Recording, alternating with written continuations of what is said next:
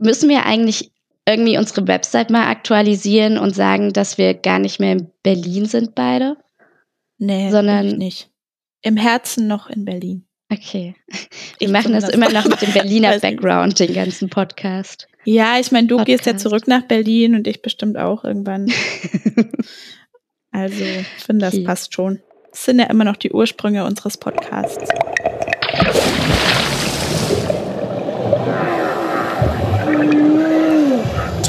Treibholz, der Ozeanographie-Podcast mit Maxi und Ronja. Ja, also falls es jetzt noch nicht rausgekommen ist, war ich letzte Woche äh, bei Maxi in Schweden. Wer uns auf Twitter und Facebook folgt, hat das auch schon gesehen. Und ich weiß nicht, wie es dir ging, Maxi, aber das Vasa-Museum war ja schon mein Highlight eigentlich. Eins der Highlights, ja, absolut. Ich fand das ja sehr witzig. Ich habe nämlich sehr vielen Schweden oder nicht sehr vielen, sondern den Schweden, die ich, die ich schon kenne hier in Stockholm, ähm, erzählt, dass ich mit dir im Vasa-Museum war. Und das war ja auch so etwas, wo ich bin in der ersten Woche angekommen und dann hat man ja immer so diese Einführungspräsentation. Und da wird einem gesagt, also wenn ihr nicht im Vasa-Museum wart, dann wart ihr auch nicht in Stockholm. Ja, das und hat der Guide auch gesagt von dieser Free Walking Tour, die ich gemacht habe. Stimmt, genau. Und jetzt habe ich das den ganzen Schweden erzählt und die waren so, ha, ich war noch nie im Vasa-Museum. Ach, aber es ist so Deswegen. cool einfach. Also an alle, die es nicht wissen, da steht einfach ein sehr, sehr äh, altes und sehr großes Schiff, das äh, geborgen wurde. Ja, ein sehr holziges Schiff mit sehr vielen Verzierungen, was aber eine ziemliche Fehlkonstruktion war, muss man leider sagen. Ja, es bei seiner Testfahrt ist es untergegangen und lag ja. dann erstmal 300 Jahre im Wasser und dann haben sie es wieder rausgeholt. Ja, also es ist genau genommen nach 1300 Metern bei seiner Jungfernfahrt einfach schon untergegangen, weil es viel zu schwer war. Richtig bitter. Vor allem, wie lange man auch daran gebaut hat und dann so, yay, no. ja. Und dann lässt man das auch einfach so da unten liegen, weil man sonst auch gar nicht weiß, was man noch damit machen soll. Naja, jetzt haben sie ein schönes Museum. Genau. und äh, haben damit dazu beigetragen, dass wir uns jetzt ziemlich für Schiffe begeistern können. und ja. deswegen heute über Schiffbau sprechen. Ja, mit der Ambition, irgendwann selber mal ein Schiff bauen zu können. ja, Falls uns irgendjemand mal einladen will dazu. mal auf so einer Werft arbeiten. Da hätte ich richtig Bock drauf. Das hätte ich auch, glaube ich, an späterer Stelle arbeiten? jetzt heute nochmal gesagt, ja. Aber weil das klingt gleich so groß. Ich will eigentlich will ich nur so ein kleines süßes Boot bauen, glaube ich. Nee, so Praktikant in der, in der Werft. ja, okay, dann, wollen wir, wollen dann schraubst du, glaube ich, an so kleinen doofen Sachen rum. Quatsch. Okay, muss ja nicht mitkommen. nee, ich mache mein eigenes Boot. ja, wollen wir irgendwie in die Folge starten vielleicht? Ja, wolltest Folge du anfangen oder wollte ich anfangen? Ich fange an. Ich, ich erzähle okay. was über Häfen. Wenn du Lust hast. Erzähl mir was über Häfen. Ja. Voll. Ja. Äh, ich hatte eigentlich vor, so vor allem über die Hafengeschichte zu sprechen, aber ich bin einfach so bei Wikipedia verloren gegangen, weil ich gemerkt habe, dass so diese ganzen Hafenbegriffe wie jenseits meines Wortschatzes sind. und hatte ich irgendwann so 25 Tabs offen mit irgendwelchen neuen Hafenbegriffen und deshalb ähm, geht es, glaube ich, eher um verschiedene Häfen. Aber auch ein bisschen um Geschichte. Also erstmal weiß ich nicht, ob dir klar ist, woraus genau ein Hafen eigentlich besteht. Ähm, das ist zum einen das Hafenbecken, also dieser Hauptwasserbereich. Mhm. Dann gibt's sogenannte Kais, das ist das befestigte Ufer, meistens mit so einer Mauer. Und dann gibt's noch die Mole, die hatten wir, glaube ich, auch schon mal an anderer Stelle. Das ist dieser, äh, dieser Damm, der so ins Meer ragt. Ah, okay. Und damit auch so als Wellenbrecher, genau, wir hatten es nämlich in der Wellenfolge, glaube ich, ähm, als Wellenbrecher fungiert, damit die Wellen nicht in den Hafen reinschlappen, sondern schlappen, schwappen, sondern so abgelenkt werden. Kannst du dich erinnern? Ja, voll. Aber ich glaube, wir haben sie nicht Mole genannt. Das hieß anders. Wahrscheinlich, weil es kleiner war und nicht zum Hafen gehört. Ah, stimmt. Und weil wir es von den Äh, wir hatten es von diesen Dingern, die so einzelne Stäbchen Diese sind. Holzstäbe. Ja, genau. Genau. Ja, wieder was vergessen. Naja, wenn auf jeden Fall äh, die natürlichen Begebenheiten schon dazu beitragen, dass dieses Hafenbecken so geschützt ist, also wenn es zum Beispiel eine Bucht gibt oder so, dann heißt es Naturhafen. Aber auch der muss meistens Ah. noch irgendwie ausgebaut werden oder so. Ja. Und äh, der erste künstliche Hafen oder die ersten künstlichen Häfen wurden tatsächlich äh, schon im ersten Jahrtausend vor Christus gebaut. Nämlich Mhm. von den Phöniziern, die ich glaube ich, weiß nicht, ob ich sie erwähnt habe, ähm, bei der Geschichte der Schifffahrt oder ob ich es mir nur aufgeschrieben habe und dann nicht gesagt, weil ich den Namen nicht aussprechen konnte. Ähm, auf jeden Fall waren das die gleichen Menschen. Die haben so ein bisschen die Schifffahrt erfunden und ähm, und damit natürlich dann auch die ersten Häfen gebaut und auch die ersten Docks. Aber zu Docks komme ich Ah. gleich noch. Ja. Und äh, der erste Hafen mit so einer Steinmole, die ins Meer ragt, äh, das war der Hafen von Samos, der unter dem griechischen Tyrannen Polykrates gebaut wurde. 530 ungefähr vor Christus. okay. Ja. Und der älteste künstliche Hafen in Nordeuropa war das sogenannte Flevum in Mhm. Welsen in Nordholland. Für die römische Kriegsflotte wurde das gebaut. Ah, ja. Also so um, um die Zeitenwende, also um Null sozusagen. Ja. Und äh, der erste Hafen in Deutschland war tatsächlich der Wegesacker Hafen in Bremen 1622.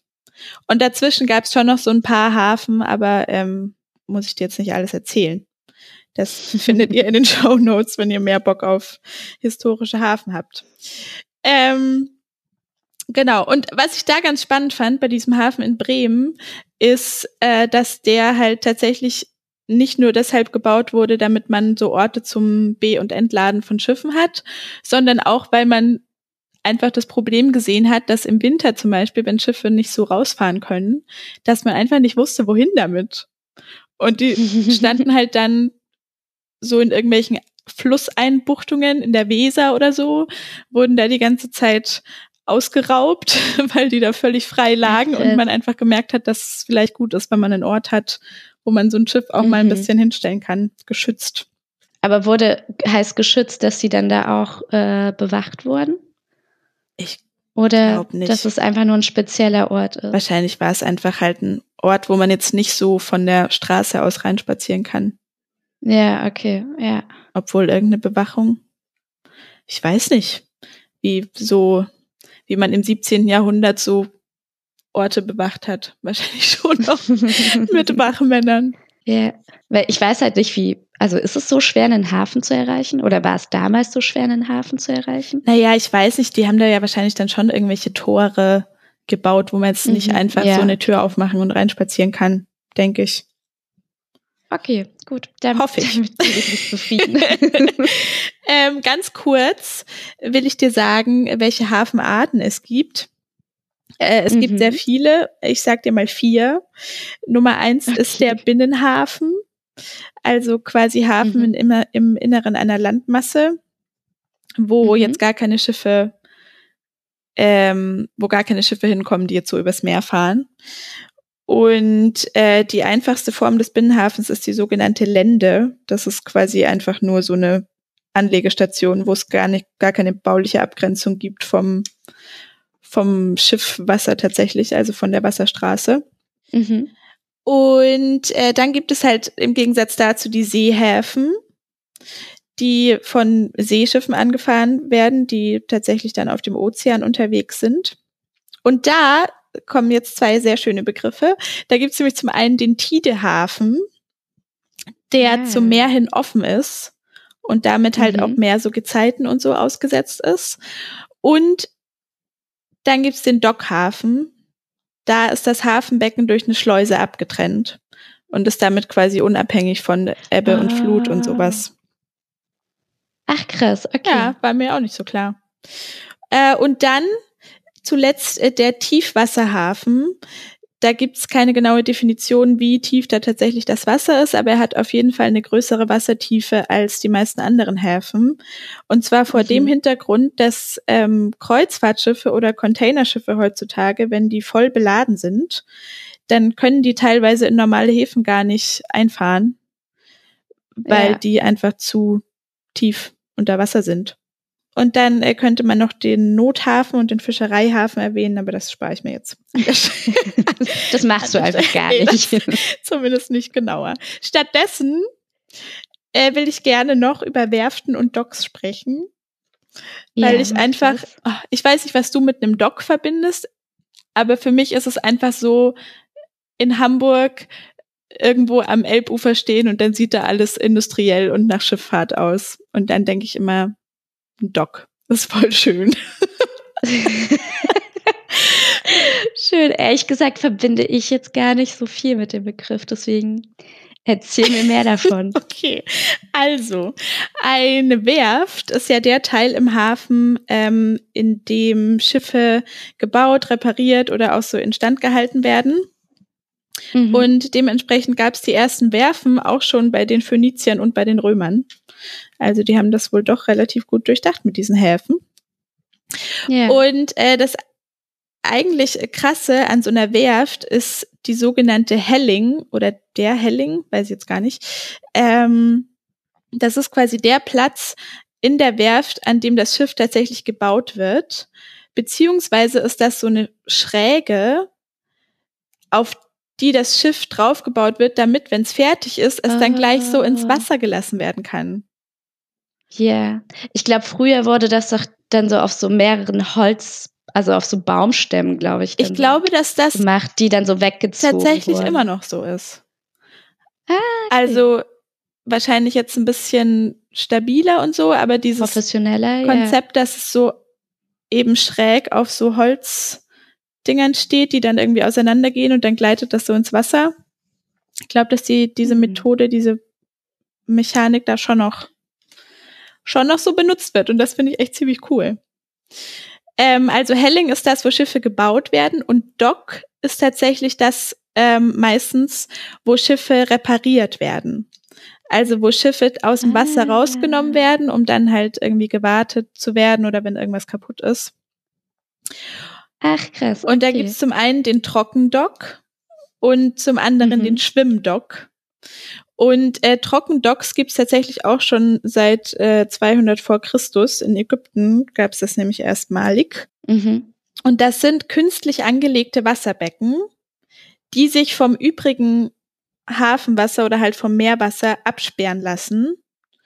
Und durch dieses künstliche Becken, das da geschaffen wird, kann man halt den Wasserspiegel in diesem Becken absenken. Das heißt, das Schiff fährt da rein und dann wird das zugemacht und dann senkt man den Wasserspiegel ab und dann hat man das Schiff sozusagen trockengelegt Clever. auf diesem Voll Dock. gut. Ja. Und der Schwimmdock funktioniert quasi genau andersrum. Das ist so ein Schwimmkörper, an dem Mhm. so eine Art Tank dran ist oder mehrere Tanks. Ich glaube, Fluttanks heißen die. Und Mhm. äh, die werden gefüllt und dadurch sinkt der Dock ab. Und zwar Ah. so tief, bis man das Schiff quasi greifen kann mit irgendwelchen Winden oder so. Und äh, dann wird das Schiff in den Dock reingezogen ja. und dann werden diese Tanks wieder geleert, dann steigt der Dock mitsamt Schiff auf und dann ist das Schiff oberhalb der Wasseroberfläche plötzlich. Tada. krass. Aber schon sehr, also ist halt nicht eben mal repariert, so ein Schiff. Nee, aber irgendwie finde ich die Vorstellung Das ist- schon mega cool. Ja. Dass, so- dass es so deine Arbeit ist, einfach so Schiffe aus dem Wasser zu hieven und dann da irgendwas dran rumzuschrauben so. Ja, okay, jetzt, jetzt verstehe ich, warum du bei einer, bei einer Werft gerne mal arbeiten Ja, möchtest. siehst du? Ähm, krass, ja. Mega physikalisch, aber gut, dass wir uns damit nicht genauer auseinandersetzen. Ja, erzähl, erzähl mir lieber, wie du dein Boot bauen willst. Ja, und zwar fange ich auch schon sehr, sehr zeitig an, nämlich im alten Ägypten in der Bronzezeit, Mhm. wo die wo man quasi, glaube ich, das erste Mal schon so von der Schiffsbautechnik sprechen kann. Von, das war vor circa 5000 Jahren. Ist es, äh, darf ich die Frage Und stellen, wann nochmal genau die Bronzezeit war? Vor 5000 ah, Jahren. Okay, ja, das ist gut, das reicht. ähm, ja, wer, also, kann man das noch genauer definieren? Ich finde, vor 5000 ist eigentlich schon ziemlich, es passt. Gut. ich wüsste auch nicht, was ich sonst nee, sagen das ist, damit bin ich happy. Und damals war in Ägypten, also oder auch rund um Ägypten, ähm, der Nil quasi die Hauptverkehrsstraße beziehungsweise Haupttransportweg. Mhm. Denn damals wurden Schiffe noch gebaut, um äh, Sachen transportieren zu können. Und wenn ich von Sachen spreche, spreche ich nicht von irgendwie so bisschen Getreide oder so, was da hin und her geschaufelt wurde, sondern riesige Monolithen, äh, Obelisken, riesige Steine, die transportiert werden mussten von vor allen Dingen vom Süden äh, Ägyptens in den Norden Ägyptens. Und dann haben die auch so einfach mal Strecken von 500 Kilometern zurücklegen müssen. Und Sie haben aber auch Schiffe gebaut, mit denen sie damals schon bis nach äh, Somalia gekommen sind. Krass. Und diese Boote, die diese Obelisken transportieren mussten, waren fast 100 Meter lang und 30 Meter breit. Zum Vergleich, die AIDA heute ist so mehr, also ist über 200 Meter lang. Aber ich finde 100 Meter schon ziemlich krass. Ist schon lang. Wie lang war nochmal das Wasserschiff? Doch auch so ungefähr, oder? Absolut nicht mehr. Ich glaube so 70 Meter oder war so. War das 100 Meter? Ich glaube nicht ich glaub ganz nicht 100 ganz. Meter, also schon weniger. Aber das war ja schon ziemlich schon groß. mega groß. ja, so groß, dass wir es nicht besonders gut fotografieren konnten. Ja, das war. Also zumindest nicht im Ganzen. Und diese Schiffe mussten einfach 2000 Tonnen Stein transportieren können. Krass. Und um diese Last tragen zu können, hatten diese Schiffe äh, mehrere Decks, die durch Balken gehalten wurden. Also diese Balken schauen auch an der Seite dieser Schiffe wie so, wie so rechteckige Noppen äh, an der Seite heraus. Also quasi waagrechte Balken? Genau, so waagerechte, ja, richtig. Und die schauen dann da so raus und es sieht halt schon aus wie halt einfach ein riesiges Boot. Teilweise die Bilder, die ich gesehen habe, da sahen die einfach, fand ich auch einfach wie riesige, sehr stabile Gondeln aus, diese Schiffe und hatten halt auch mega große Trageflächen, wo halt diese äh, Monolithen Platz drauf hatten. Und die konnten sich aber auch noch nicht alleine fortbewegen, diese Schiffe, sondern wurden dann von zwei, 20 bis 30 Booten gezogen. Also die Kraft war dann ringsherum die, äh, die vorantreibende Kraft. Hey, okay, und Boot heißt quasi, also Ruderboote oder? Ich gehe davon aus, dass es Ruderboote gewesen sind. Das müssen, ist ja abgefahren. Ja. Geil. da hat man das Boot und dann hatten sie irgendwann einen Moment, wo sie dachten, okay, Moment. halt, stopp. Wie kriegen, also, wie geht das hier noch weiter? Das. Ja, okay. Und dann, ja, so, als das Riesenschiff dann fertig war, dann erstmal nochmal so 20, 30 kleine Boote dazu bauen. Ha. Ja, das kann man ja aber dann auch wirklich nur auf einem sehr breiten Fluss machen oder im Meer. Wenn dann noch ja, 30 Boote zusätzlich Platz haben müssen, die das dann ziehen. Ich muss ja sagen, ich hatte so eine ähnliche Situation, dass ich, äh, wie du, dass ähm, ich bei der Wikipedia-Seite angefangen habe und das dann aber ultra nicht spannend fand, weswegen ich zum Schluss jetzt ähm, meine gesamten Informationen oder nicht die gesamten, aber viele aus einer ZDF-Doku Schiffbau mir genommen habe, weil ich dachte, auch lieber erstmal so ein Filmchen anschauen. Sehr gut. Die gucke ich mir vielleicht auch nochmal ja. an. Das klingt nämlich cool. Ja, voll. Die ist eigentlich ganz spannend. Diese Doku äh, erzählt einem auch den, noch einen zusätzlichen Fun Fact, nämlich, dass 1994 wurde bei der Cheops-Pyramide wurde tatsächlich ähm, ein in seine Bestandteile zerlegtes Schiff ausgegraben, Nein. was Ja, was mit, also es waren 651 Hauptbestandteile. Und sie meinen halt so, ja klar, so der Pharao Cheops wollte diese Schiffstechnik, dieses, äh, dieses Gut, dass man auf einmal Schiffe bauen konnte, wollte er für sich beanspruchen. Deswegen hat er gesagt, wenn ich beerdigt werde, kommt das Schiff mit dazu. Nein. Was ich schon sehr abgefahren finde und was irgendwie auch nochmal krass zeigt, was das auch für so eine krasse Errungenschaft ist, dass man scheinbar ein ganzes Schiff auch wieder auseinanderlegt. Ja, vor allem, ich frage mich, ob das noch so funktionstüchtig war, als er gestorben ist. Und dann musste ja. man echt so, na toll, weißt du, jetzt haben wir so ein cooles Schiff und dann. ja. Nee, nee, nee, ab unter die Erde damit. Ja, ich glaube, also ich weiß nicht, ob es noch funktionstüchtig war, aber ich denke sogar fast. Also ich glaube, man, wer lässt sich denn ein nicht mehr funktionstüchtiges Schiff noch mit begraben? Ich glaube, naja, wenn das hätte so dann schon an Wert verloren wieder. Oder so. ja, ja, aber ich glaube, es ist gerade dadurch wertvoll, oder? Dass es noch funktioniert hm. hat. Kein besonders netter Move von dem Guten. Was man tatsächlich noch dazu sagen sollte, ist, es gab damals ja noch keine Nägel oder Dübel. Hm. Deswegen wurden diese Schiffe mit Seilen zusammengebunden. Komplett? Ja, also ich denke komplett, weil wenn das Holz quasi wegen des Wassers aufgequollen ist, dann äh, haben diese Seile dieses Schiff komplett auch zusammengehalten. Okay, also wahrscheinlich war das Holz sogar echt beschädigt, aber durch die Seile konnte das halt getragen werden. Was ich auch einfach extrem finde, wenn man überlegt, wie krass man das einfach also was für eine Spannkraft es einfach gehabt haben muss. Ja, und auch wie viele Knoten man da, also wenn man alles, was heute durch Dübel oder Nägel zusammengehalten werden würde bei einem Schiff, mit einem Seil einfach ja. zusammenbindet. Und das sind ja heute im Prinzip so diese, diese Seile, den Job, die den Seile gemacht haben, wenn das Schiff quasi auseinandergeht, sind heute äh, geschweißte Eisenplatten scheinbar, die auch eine gewisse Flexibilität einfach mit sich bringen. Vor allem, weißt du, was ich mich frage, die hatten ja damals auch noch keine Bohrmaschine oder so. Die mussten nee, ja erstmal per Hand dann diese ganzen Löcher wahrscheinlich da reinsägen. Ja. Krass. Das ist vor allen Dingen reinsägen. naja, oder? Wie denn sonst?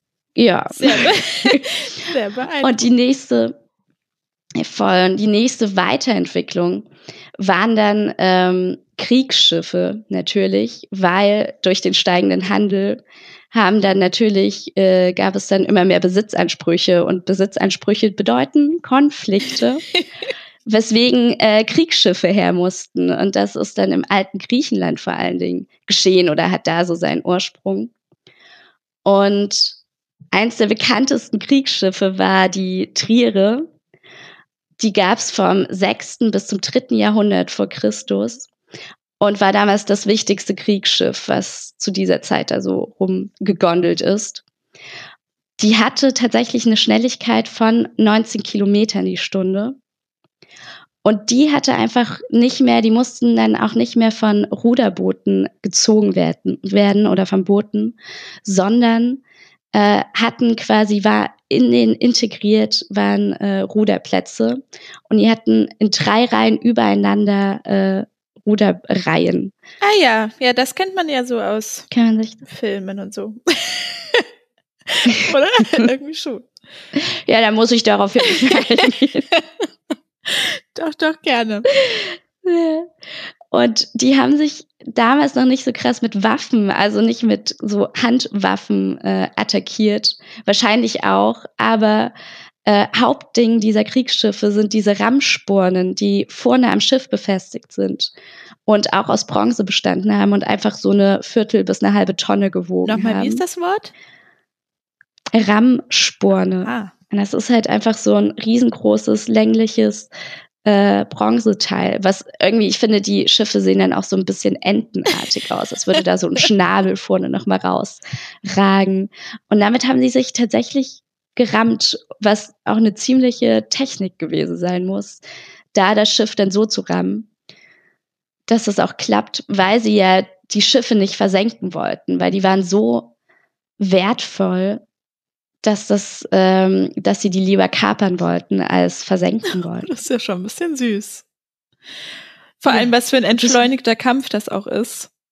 Wenn die, ich meine, die können sich jetzt auch nicht so schnell bewegen, sondern man bewegt sich so sehr langsam aufeinander zu. Beide Parteien wissen, dass man jetzt gerade, dass sich so ein Kampf anbahnt oder so und dann fährt man dieses Ding aus und ich stelle mir das schön vor. Ja, ich glaube, es ist trotzdem, ich weiß nicht, 19 Kilometer die Stunde. Ich glaube, das war schon actionreich. Ich glaube, es war gar nicht so entspannt.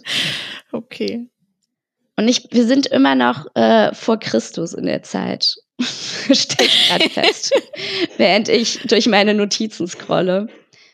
Und Schiffe mit Segel, mit Segeln gab es dann tatsächlich erst so im Mittelalter. So muss man sich dann, glaube ich, auch so Wikinger-Schiffe vorgestellt haben. Ja. Oder vorstellen. Ähm, die vor allen Dingen so erstmal ein Segel hatten. Und damit sind die Wikinger aber schon bis nach Island, Grönland und Nordamerika gekommen. Mhm. Eine weitere Entwicklung gab es dann ähm, in der frühen Neuzeit. Da gab es dann mehrere Segel mit drei Masten. Und mit solchen Schiffen ist dann auch Kolumbus durch die äh, Gegend gereist, nach Südamerika gereist. Und nach der frühen Neuzeit folgt dann irgendwann die Industrialisierung, die dann mit der Dampfmaschine auf einmal kam, womit man äh, Schiffe auf einmal auch maschinell antreiben Mhm. konnte. Und das, Mhm. ja, Nee, sag ruhig deinen Satz. ich meinte, das war eigentlich schon so mein kleiner Überblick. Also ich bin sehr viel in der Antike hängen geblieben, weil ich diese riesigen Schiffe einfach spannend fand. Und für den Rest habe ich jetzt einfach ein, für Mittelalter, frühe Neuzeit und Industrialisierung habe ich jetzt quasi einfach so einen kleinen Rundumschlag. Ich fand die anderen Entwicklungen dann nicht mehr so spannend. Ja, die frühe Zeit ist schon echt mega spannend. Also, wie man überhaupt, ich finde, man muss es diesen, diesen Völkern schon hoch anrechnen, dass sie sich überhaupt rangetraut haben, daran so ein Schiff zu bauen. Weißt du was? einfach mal zu sagen, ja, jetzt erstmal so 100 Meter. Weil wir haben es ja auch bei, Holz. äh, bei der Vasa gesehen, die ist, ähm, das war ja das erste Schiff, das so zwei ähm, Kanonendecks sozusagen hatte. Mhm. Und ähm, die ist ja deshalb gesunken, weil sie einfach nicht wussten, wie man das dann proportional anpasst an die vorherigen Bauweisen, weil sie es mathematisch einfach nicht wussten. Ich fand es auch sehr schön, weil sie auch während des äh, im Museum, wir hatten tatsächlich eine ganz kurze Führung durch das Museum. Und er meinte so, ja, es ist ja normal, dass ein Schiff schwankt. Aber so krass sollte ein Schiff dann einfach doch nicht schwanken. Ja. Und die haben halt einfach gesagt, so ja, es schwankt halt ein bisschen. Und dann ist es einfach untergegangen, weil es halt wirklich zu krass war.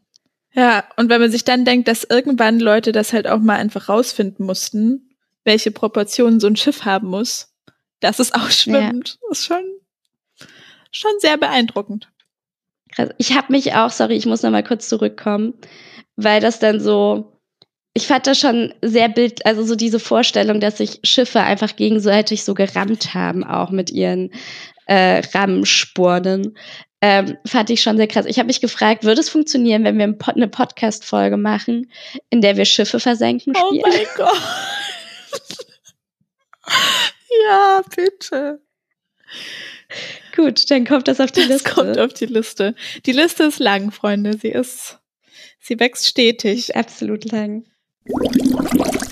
Aber bis dahin kannst du mir jetzt dein, äh, die Meereskreatur der Folge Ja, und die ist wieder richtig cool diesmal, muss ich echt sagen. Habe ich wieder so ein kleines Schätzchen gefunden. Und zwar ist es der Pelikanaal. Ähm, du kannst dir einleitend mal einfach einen Aal vorstellen. Ich habe jetzt mit dem Pelikan Nee, fang angefangen. mit dem Aal an. Also Ja. der, Peli der Körper des Pelikanals ist ungefähr 80 Zentimeter bis zu einem Meter lang.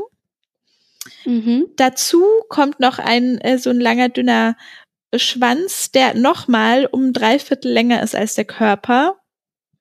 Also insgesamt sind das dann irgendwie so knapp drei Meter oder sowas. Krass, ist ganz schön lang. Krass, dass man bei einem Aal, ach so, nee, ist das dann der Aal im Speziellen, dass man dann noch von einem, also von einem Schwanz im Speziellen spricht? Naja, ein Aal muss ja auch irgendwie Nahrung aufnehmen und Mhm. so. Also ich glaube, der Körper ist vor allem der Kopf, könnte ich mir vorstellen. Und das, Ah, wo- Okay, und der Rest ist einfach. Na, der Kopf und Ah. der, ich glaube, der Körper ist auch noch, wo so Ansätze von Flossen dran sind. Aber der, Okay. Ich weiß nicht, wie es beim Aal generell ist, aber der Pelikanaal, der hat sehr, sehr gering ausgeprägte Flossen nur, weil der eigentlich nicht, äh, Mhm. nicht aktiv schwimmt und wenn, dann bewegt er sich eher mit seinem Schwanz fort. Am Ende dieses Schwanzes ist übrigens ein Leuchtorgan, das äh, pink leuchtet und ab und zu auch grellrot aufblinkt. ich habe leider überhaupt kein Bildmaterial dazu gefunden, aber es, irgendjemand hat das wohl mal gesehen und das aufgeschrieben. Ähm, weil mit diesem Leuchtsignal lockt er seine Beute an.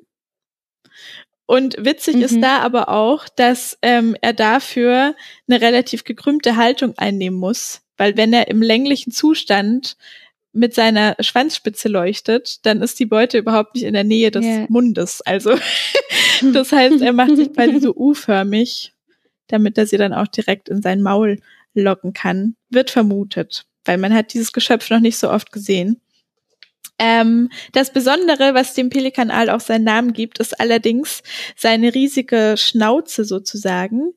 Ähm, Oberkiefer, Unterkiefer und die Kiefer sind durch eine elastische Membran verbunden.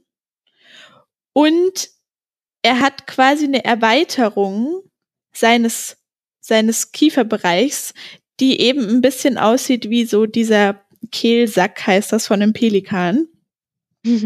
Und äh, die kann er dann quasi einfach ausklappen. Ich würde dir an dieser Stelle mal ein Video schicken, weil Forscher haben das vor ein paar Jahren zum ersten Mal live gesehen, äh, wie das aussieht, weil es ist echt schwer zu beschreiben und wenn man es sieht, dann ist es schon so ein bisschen krass.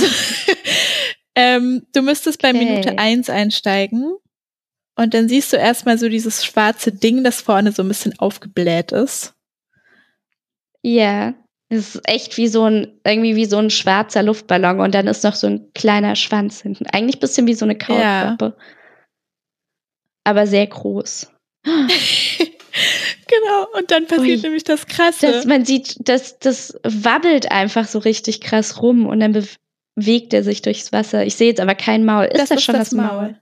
Ach so, das ist dieser, diese Bla, also wie nennt man das beim Pelikan? Äh, man nennt das beim Pelikan aber jetzt auch, äh, Kehlsack. Ah, ach, krass. Das kann sich auch so ganz schmal zusammen. Oh, jetzt ist er ganz, also jetzt sieht er aus wie so ein Aal. Und er kann aber den Mund quasi, sein Maul so weit aufreißen, dass diese reißen, dass diese, diese Blase. Genau, wie als hätte er so eine, rauskommt. weiß wie so eine aufklappbare Einkaufstasche einfach dabei. Voll. Und wenn er seinen Kiefer Richtig aufmacht, dann cool. wabbelt das alles so raus. Bisschen wie so ein Heißluftballon, der noch nicht ganz aufgeblasen ist. Ja, total. Richtig cool. Das sieht auch echt mega, also ich finde, es sieht auch irgendwie sehr schön Und das aus. führt halt dazu, dass ähm, dieser Aal theoretisch Beute fangen kann, die sehr viel größer ist als er selbst, weil er einfach so viel extra Raum in seinem Maul generieren kann. ähm, aber seine sehr kleinen Zähne zeigen, dass er das eigentlich in der Regel nicht macht. okay. Ja. Wovon ernährt er sich? Äh, von kleinen Fischchen und so. Die werden, er, er saugt die dann quasi mitsamt Wasser ein äh, in seinen Pelikanbeutel und äh, dann lässt er an den Seiten des Beutels halt das Wasser raus. Dann bleibt quasi die Beute übrig in Mhm. seinem Mund und dann kann er sie essen. Cooles Tier. Hat auch irgendwie was sehr, also nicht sehr, aber schon ein bisschen was Elegantes. Ja, finde ich auch wie so ein, so ein schwarzer Seidenstoff sieht es auch so ein bisschen aus. Ja. Also könnte man auch für, wenn man nicht genau hinschaut, könnte man es auch kurz für Müll der, äh, halten, weil es auch ein bisschen schon wie so eine, Stimmt. sowas, wenn das diese Blase so rum, dann hat das auch ein bisschen was Stimmt, wie so ein Plastikartiges. Müllsack Also irgendwie. so. Aber jetzt sind wir weg vom Eleganten. Es ist schon auch Ja. elegant. Es ist eine Guckt elegante euch das Video an, ihr findet es weiter unten. Ich habe vorhin ein bisschen Angst gehabt, dass du gleich, als du bei der Werft auf die Werft gekommen bist, ähm, dass du mir mein äh, super duper Fact der Folge, Folge. Wir haben leider immer noch keinen Namen für diese Kategorie. Super duper Fact der Müssen wir Folge, uns überlegen. schon mal Kandidaten. Gut, dann schreiben wir den auf. Und zwar geht es bei mir auch ein bisschen um die Werft, aber vor allen Dingen um die Gorch Fock. Sagt Nee. dir das was? Und zwar ist die Gorch Fock ein ziemlich bekanntes Ausbildungsschiff äh, in Sprache Deutschland ist das Wort? für die Marine. das, ich weiß nicht, ich glaube, das ah. ist ein Name. Görchfock. Ähm, das ist ein Ausbildungsschiff äh, für die mhm. Marine und war tatsächlich erst in den letzten Tagen so in den Nachrichten. Also als ich jetzt Schiffbau gegoogelt habe, kam tatsächlich ziemlich schnell ein Artikel zu, zu diesem Schiff, zu dieser Durchfock, die gerade ziemliche Probleme hat. Und zwar ist sie zuletzt 2013 äh, auf See gewesen, also wurde sie benutzt. Und danach wurde beschlossen oder festgestellt, dass man für Kosten von 135 Millionen Euro diese Gorch Fock wieder ähm, neu restaurieren muss, reparieren okay. muss. Und bisher sind schon 70 Millionen da reingeflossen. Bis sich dann jetzt ähm, herausgestellt hat, dass die Werft ähm, die Gelder, die sie von der Bundeswehr beziehungsweise vom Verteidigungsministerium bekommen hat, teilweise ziemlich krass veruntreut hat. In, bei dieser Gorch Fock dafür ist diese, es gibt ja verschiedene Werften und das geht dabei nicht nur, dass du da quasi diese, wie so eine Werkstatt hast, sondern das ist ja auch so eine In Institution, diese, die das quasi organisiert oder die für die Gelder mhm. zuständig ist, damit Schiffe gebaut, repariert werden können. Und das ist in diesem Fall die Elsfleter Werft, die dafür zuständig ist. Und die haben tatsächlich schon so 75 Millionen Euro bekommen, um das äh, zu machen. Und es, ich habe sehr viele Fun Facts in dieser Folge. Sie haben aber das Geld teilweise ähm, äh, in die Beteiligung von oder in die Neugründung von neuen Firmen oder Geschäften gesteckt. Unter anderem ähm, in die äh, in, äh, für eine Beteiligung von Goldminen in der Mongolei wurde Hä, das Geld ausgegeben. Und inzwischen gibt es seit 2019 auch schon neue Chefs, die gleich Insolvenz an, beantragen mussten. Und auch das Verteidigungsministerium, äh, also die gute Frau von der Leyen steht jetzt äh, wird jetzt, da wird jetzt auch überprüft, ähm, wie es passieren konnte, dass sie so viel Geld irgendwo hingibt und dann wird nicht geschaut, wohin das Geld genau wandert und wie das verwendet wird, wo ich nicht weiß, wie sehr das Verteidigungsministerium dann, also wie sehr dann das Vertrauen auch eigentlich bestehen sollte, wenn man der Werft das Geld gibt, dass die damit auch das Richtige machen. Hey, was ist eigentlich kaputt bei dem Schiff? Weiß man das? Ich, ich glaube, das ist einfach okay. sehr alt. okay, so vor Christus. nee, nicht vor Christus, aber irgendwann in den 50ern wurde wow, das, glaube okay. ich. Und seit, seit den 50ern ist es, also das wurde bestimmt zwischendurch immer mal wieder repariert, aber ist halt so ein, halt schon mega bedeutendes Ausbildungsschiff. Also so, da kommen dann die ganzen jungen Kadetten hin und haben so scheinbar auch, ich glaube, tatsächlich ist das ein ziemliches Abenteuer. Die müssen dann halt äh, teilweise zum, ich glaube auch zum Schluss ihrer Ausbildung haben die halt einfach eine Fahrt auf diesem Schiff und müssen halt quasi beweisen, wie seetauglich sie auch sind. Und jetzt ist das erstmal wieder auf Pause gelegt und man überlegt, braucht man diese, ähm, dieses Schiff tatsächlich? Wobei die Marine, glaube ich, sagt, ja, wir brauchen dieses Schiff. Das ist ein sehr gutes Schiff für die Ausbildung. Ich habe tatsächlich Lust, dass wir uns in der nächsten Folge ein bisschen genauer angucken, wie man tatsächlich ein Schiff baut. Also wie das genau, auch ja. physikalisch und so vielleicht funktioniert. Physikalisch und technisch ja. funktioniert, wie man ein Schiff baut. Dann können wir uns vielleicht die Werft auch nochmal ja. äh, anschauen. Wie da die Mechaniken funktionieren. Ja, cool. Ja, bin ich voll dabei. Mein Vorschlag war jetzt, ob wir versuchen, dieses Ende der Folge mal schneller zu ja. absolvieren als die ersten Folgen. Ja, lass das Jahr. machen. In der nächsten Folge geht's um Schiffbau und äh, wir wünschen euch viel Spaß bei Dokus und so weiter und so fort und Ihr könnt euch immer überall bei uns melden. bei Facebook und auf unserer Website findet ihr alle Informationen. Ja, bis in zwei Wochen. Ahoi. Ahoi.